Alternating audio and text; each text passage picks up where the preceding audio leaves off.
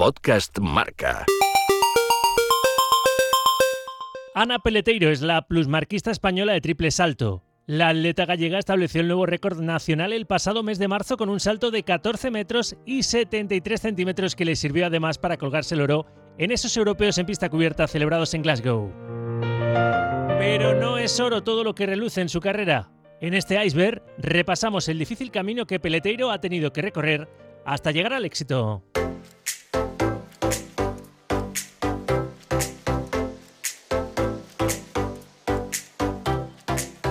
Ana, vamos a comenzar por tus comienzos. ¿Cómo te decidiste por el atletismo?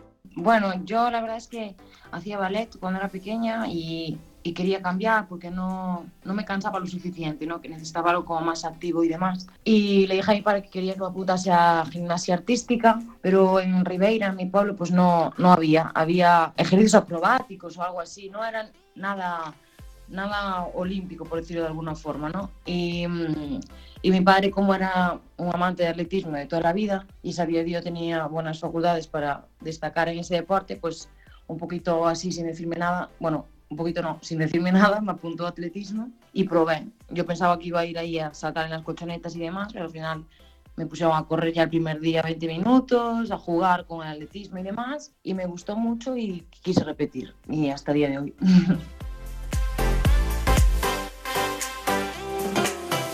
¿Y a qué edad comenzaste? Porque con 16 años ya fuiste campeona del mundo junior.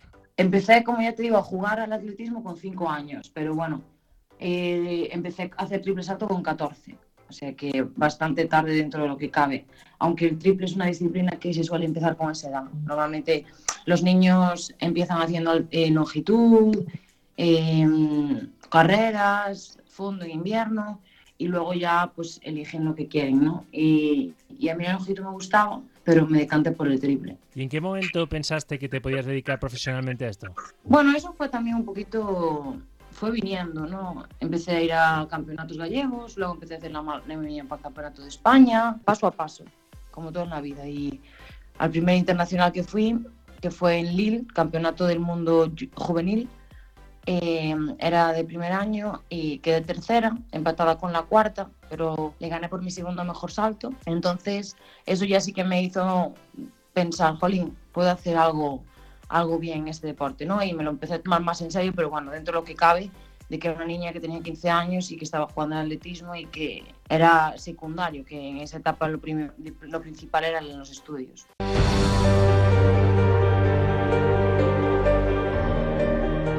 ¿Cómo fue tu camino hasta llegar a donde has llegado, que es eh, ser la actual plusmarquista nacional en triple salto con esa marca de 14.73, que es el nuevo récord de España absoluto que has establecido este año en esos europeos en pista cubierta en, Glasgow, hasta llegar al cenit de momento de tu carrera, que ser plusmarquista nacional en triple salto?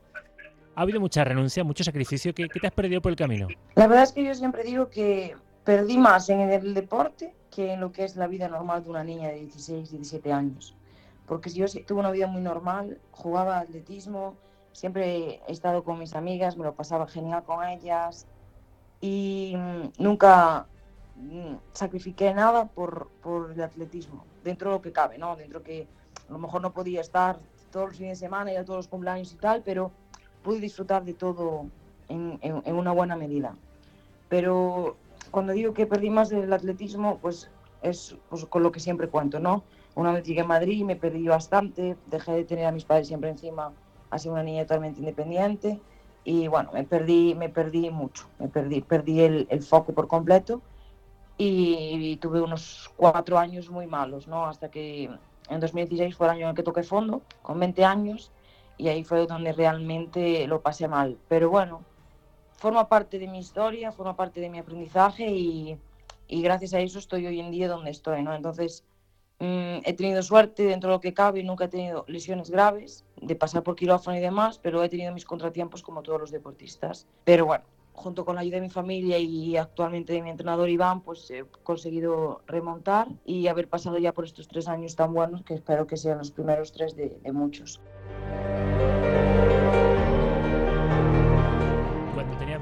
Si dices que lo pasaste tan mal, ¿por qué fue exactamente? ¿Porque te veías en Madrid sola? ¿Porque no te llenaba tu deporte? ¿Por qué exactamente? No, porque empecé la universidad, quería también tener la misma vida que tenían mis compañeras de universidad, no tenía ningún tipo de control de decirme estoy sí, estoy no.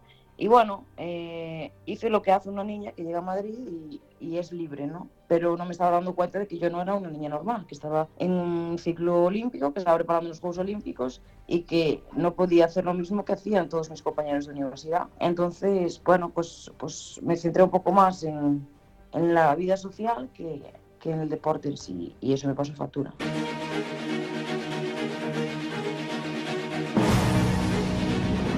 ¿Durante esos cuatro años en algún momento pensaste en tirar la toalla?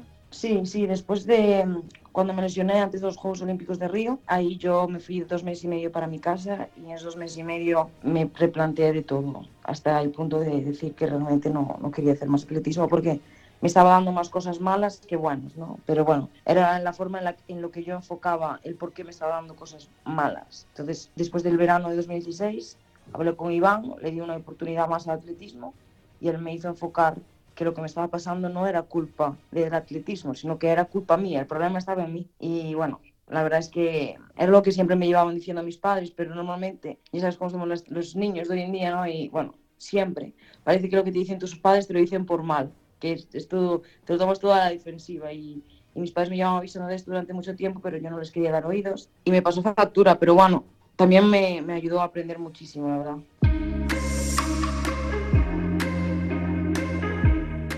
Escuches a Carlota Castrejana, a quien conoces perfectamente y a la que le has quitado el récord, ¿eh? que ella tenía hasta, hasta este año en triple salto.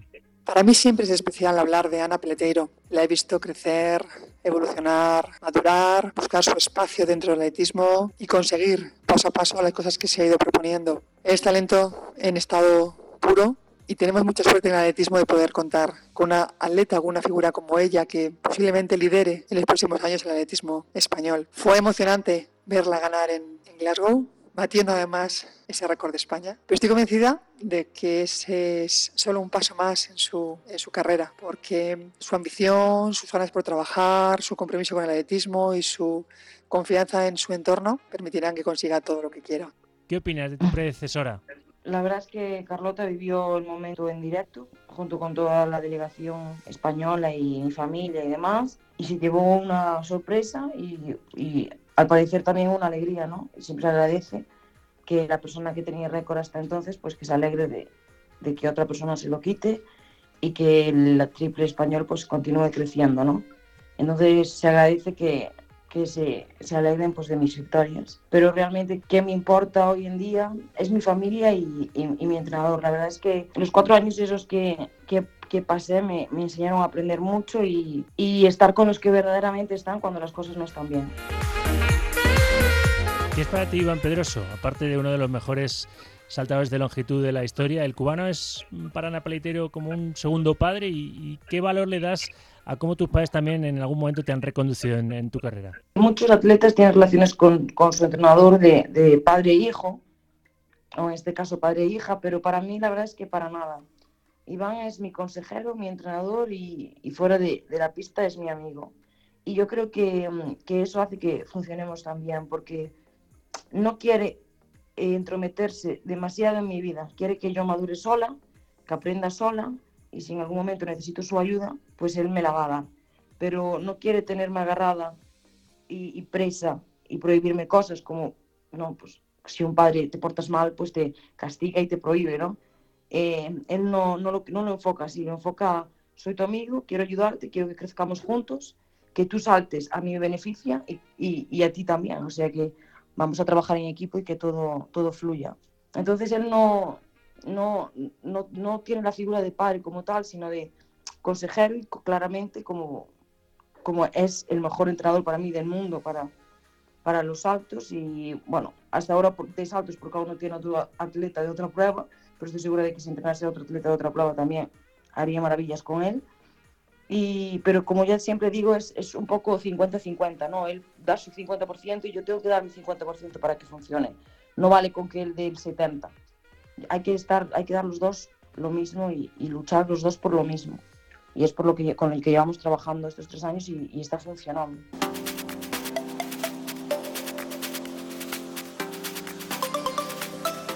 ¿Qué es lo más duro de tu deporte? ¿Qué es lo más duro del triple salto y del atletismo en general? Porque ¿cuántas horas entrenas al día, Ana? Nosotros entrenamos una media al día de tres horas, más luego mm, fisioterapia, eh, fortalecimiento, entrenamiento invisible, que al final ocupas al día pues cinco horas mínimo. Pero, pero para mí lo más difícil del atletismo y del triple salto, pero vamos, los deportes individuales en general es que solo dependes de ti mismo. O sea, tú si tienes un mal día te va a salir mal. No es como los deportes por equipo que puedes tener un mal día y tu equipo ganar o empatar o, ¿sabes? No perder por lo menos. Aquí no, aquí si tú estás mal, si tienes, estás en una final olímpica y ese día te levantas con fiebre, pierdes cuatro años de preparación. Y te hablo de una final olímpica o de un europeo, de un campeonato de España, de un meeting, todas las competiciones a las que vamos, tenemos que estar bien. Si no estamos bien, pues no rendimos a lo que se nos pide en esas competiciones. Al día en el que hiciste historia, superando a Carlota Castejana, convirtiéndote en la nueva record woman nacional en triple salto en ese europeo en pista cubierta en Glasgow, con una marca de 14 metros 73 centímetros. ¿Estabas eh, confiada en que podías superar a Carlota y hacer ese día el récord de España como así fue? ¿Cómo, cómo lo afrontaste ese europeo? Antes de haberme lesionado en el meeting de Madrid del, del pie, sí que estaba totalmente convencido de que el récord iba a caer en esta pista cubierta pero después de, la lesión y de las tres semanas previas al Campeonato de Europa por los que pasé, la verdad es que no tenía confianza absoluta en mí, pensaba que me iba a salir mal. Iván me ayudó mucho, pero bueno, los miedos siempre, siempre están ahí, ¿no? Y después de hacer la semifinal como la hice, que no salté muy bien, pues solo me quedaba creer en el, en el entrenamiento de mi entrenador en lo que habíamos preparado, en lo que habíamos trabajado y en que mm, ese día el pie pues me iba a respetar y junto con los vendajes con los que salté que no se aprecia en los vídeos ni nada, pero estaba con el pie vendado, pues que iba a poder dar el máximo de mí o por lo menos estar igual que estaba hasta antes de lesionarme. Y el hecho de llegar allí y saltar 14.63, y no solo eso, sino que hice saltos muy buenos, nulos, 14.56, eso me dio una confianza en mí, ese salto me dio mucha confianza y fue gracias a eso que, que, me fui en el, en el, cuarto salto a esos metros. Pero, pero bueno, fue un trabajo que tuvimos que hacer sobre todo psicológico durante los, las tres semanas antes del europeo y eso fue lo que hizo que yo llegase allí con muchísimas ganas, garra y con ganas de comerme el mundo y de, de, dar lo mejor de mí, la verdad. ¿En qué sueles pensar justo antes de saltar y en concreto antes de firmar ese nuevo récord de España absoluto? ¿En qué pensaste? No, en verdad no piensas en nada, lo único que piensas es en hacer todo bien y caer lo más lejos posible. Luego los centímetros en los que caigas o dejes de caer, pues va después, ¿no? Sí que es verdad que, que cuando estás antes de salir ya la adrenalina se te sube y sabes que va a ser un buen salto, pero bueno, puede pasarte de todo. Cuando te levantaste del foso, lo celebraste con, con rabia, con, con, fuerza, ¿no? Como dándote un golpe en el pecho casi a lo Cristiano Ronaldo, ¿no? Diciendo, aquí estoy yo.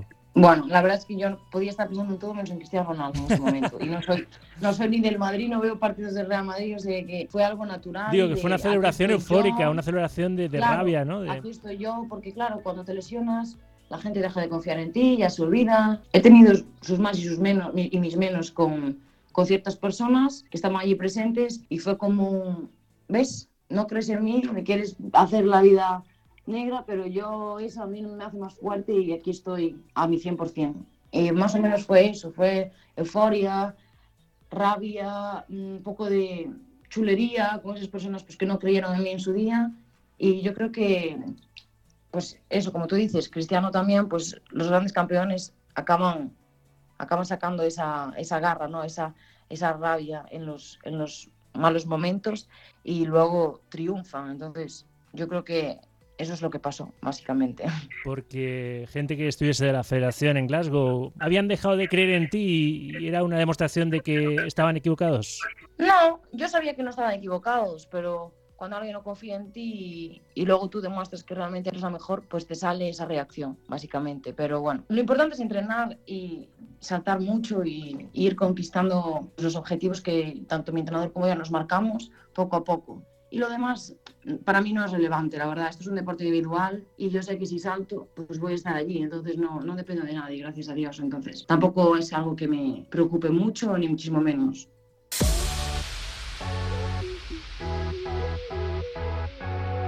Cuando una consigue un éxito así y mucha gente le pasa la mano por la espalda, le dice lo buena que es, existe la tentación de creerte, aunque lo seas, la mejor, es decir, empezar a elevarte y perder el contacto con el suelo. Ana, ¿tú combates contra eso o no? A mí eso ya me pasó en 2012 cuando fui campeona del mundo junior y ahora yo ya estoy de vuelta. Entonces todo eso, toda la gente que se te acerca cuando ganas y cuando consigues grandes logros, yo sé que están solo para las buenas. Cuando dejes de saltar ya no están. Entonces, yo no me creo mejor que nadie por ganar una medalla, no me creo mejor que nadie por batir un récord. Sé que mañana mismo puede aparecer una niña saltando más que yo y yo sé que no soy única, no, no soy irreemplazable ni, ni soy la mejor por, a día de hoy. Entonces, ¿por qué me voy a creer algo que realmente ni, ni es? Yo admiro a las personas que ven mi trabajo y que ven que realmente hay muchísimo sacrificio por detrás y lo agradezco muchísimo, pero también sé que esas personas si no hubiese saltado lo que he saltado, no estarían a mi lado. Los únicos que están a mi lado pase lo que pase, es mi familia. Entonces, lo demás, la verdad es que me es, me es indiferente. ¿Sueñas con un oro olímpico en Tokio 2020? Primero sueño con llegar a los Juegos Olímpicos. Y una vez allí ya soñaré con lo que tenga que soñar. Pero a día de hoy, que nunca he estado en los Juegos Olímpicos, sueño con llegar allí con salud y en buena forma. Y luego allí ya disfrutar y que pase lo que tenga que pasar. Pero a día de hoy solo sueño con, con llegar allí bien porque ya me he perdido dos juegos y no me puedo perder ninguno más. Dentro de la longevidad que tiene un atleta, ¿te gustaría saltar hasta la mayor edad posible y tener una carrera bien, bien dilatada, Ana? ¿O piensas que en cualquier momento cambias de, de vida? Yo realmente siempre he dicho que, que sueño con tener una carrera longeva y, y estar competitiva por muchos años. Pero también te digo una cosa, estoy preparada psicológicamente para el día que, en el que mi cuerpo me diga, mira, Ana, hasta aquí, ya estoy cansada. Y dedicarme al ámbito mmm, profesional fuera del deporte. Entonces no tengo miedo a que el deporte se acabe porque sé que puedo tener un trabajo fuera de lo que es el deporte, pero claramente pondré todo de mi parte para tener una carrera profesional en el atletismo lo más longeva posible y vivir de ello lo el máximo de años posibles porque es mi pasión. Pero bueno, no es lo único que me gusta en, en, mi día a día, hay otras muchas cosas que me gustan, entonces tampoco tengo pánico al día de mi retirada. Cuando llegue, llegará, yo intentaré pues, ponerlo lo máximo posible, pero bueno, son cosas que pasan y, y todas las grandes estrellas han tenido que, que retirarse en algún momento de su carrera, entonces tampoco tengo miedo, porque sé que luego va a depender de mí el, el triunfar en otros ámbitos o no.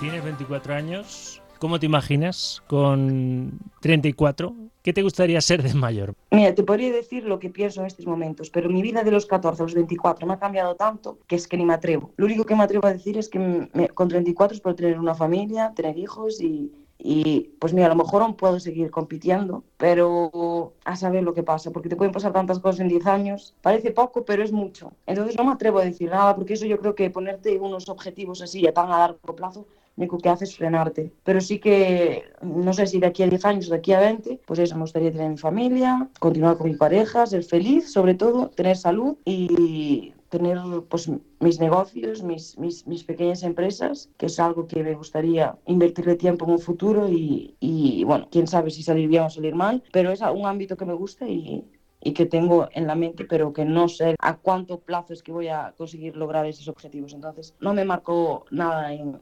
absoluto. Yo me dejo llevar y que la vida me vaya trayendo cosas. ¿Tienes algún recuerdo físico del 1473 o de alguna otra medalla que, que ya las has conseguido y unas cuantas en, en tu carrera para esos momentos de bajón? Mirar ese recuerdo y decir, no solo puedo, sino que he demostrado que soy muy buena para seguir, para no caer en el desánimo. Sí, sobre todo en esos días en los que vas a entrenar y que no te apetece, lo único que pienso es, mira ya lo que has conseguido, no dejes que la pereza te pare, ¿no? Y básicamente pues eso es lo que pienso cuando tengo esos peores días. Antes de terminar, un tema de actualidad. ¿Qué opinas del caso Semeña y la polémica sentencia del Tribunal de Arbitraje que obligará a la atleta sudafricana a someterse a un tratamiento médico para reducir sus niveles de testosterona? ¿Qué piensas? Entiendo los dos lados, pero también en defensa a Caster, lo que yo tengo que decir es que ¿por qué la IAF solo sanciona o obliga a someterse a un tratamiento de hormonas cuando es un problema natural, o sea que no es dopaje, a unas chicas y solo de la prueba de los 400 hasta, la, hasta los 1500 metros? ¿Por qué no los concursos o por qué no las carreras de velocidad. La testosterona va a ayudarles exactamente lo mismo o incluso más que le puede ayudar a un 800. Porque al fin y al cabo en 800 tenía resistencia. Y la resistencia, el pulmón es el pulmón y el corazón es el corazón. Ahí no, no entra la testosterona, entra en la fuerza, sobre todo. Entonces, ¿por qué no en el resto de las pruebas? ¿O por qué no le quitas el récord del mundo a la que es recordista del mundo? Porque realmente esa mujer se ve en las fotos y se ve que era tan masculina como es Caster. Ella realmente si fuese tan, tan buena por, por el, el, tema de su testosterona, tendría que correr más que la recordista del mundo. ¿Y por qué la recordista del mundo es mejor que ella si supuestamente era mujer al 100%? ¿Sabes? ¿Dónde están los test que dictaminan que la que tiene el récord del, del mundo de 800 no tenía en los niveles de testosterona tan altos? A ella no le vas a sacar el récord del mundo, ¿me entiendes? En el proceso creo que hay muchas injusticias y creo que es pues por lo mismo de siempre que es una mujer africana y en Europa y en el mundo no puede ser que una mujer africana sea mejor que las europeas o que las norteamericanas. Entonces yo creo que ya no es solo un problema de, de decir, no, esta chica es superior a ellas por su físico o por su, sus niveles mm, naturales sino también es un tema político. La verdad es que yo entiendo la parte de Caster, entiendo también la parte de las chicas que se quejan porque no compiten en, en igualdad de condiciones, porque ellas jamás podrían alcanzar ese nivel de testosterona sin, sin doparse, pero creo que las formas como se está haciendo y lo que están diciendo que es por esto o por esto no, no, son, no son justas. Así que si tengo que apoyar a alguien, apoyo a la justicia siempre. Y en este caso, pues, pues apoyo a Caster. Pero bueno, es un tema muy difícil y que realmente habría que saber todo lo que hay por detrás. Y eso solo saben pues, los, que más, los que mandan más en, en atletismo, que es la IAF y la UADA. Y para acabar, Ana, ¿Qué consejo le darías a una futura Ana Peleteiro? A una atleta que se quiere dedicar a esto profesionalmente y de momento las horas y horas de entrenamiento no le están dando sus frutos. Pues que si realmente le gusta, que siga luchando hasta que su cuerpo le diga que basta. Porque si realmente te gusta y te apasiona lo que haces y no es algo por, pues porque te digan hazlo o, o no, si viene de ti mismo, que disfrute del, del camino y que disfrute el momento porque no hay que destacar en las categorías inferiores para ser bueno a nivel absoluto y que haga muchísimo caso de su familia y de su entrenador. Pero eso, sobre todo que disfrute y luego que no haga caso de la gente que le quiere colocar en un, lugar, ¿no? O en una marca o en un objetivo. Que disfrute el momento y eso, que le haga caso a aquellas personas que conviven con él o con ella diariamente y que ven el, el trabajo que hay por detrás.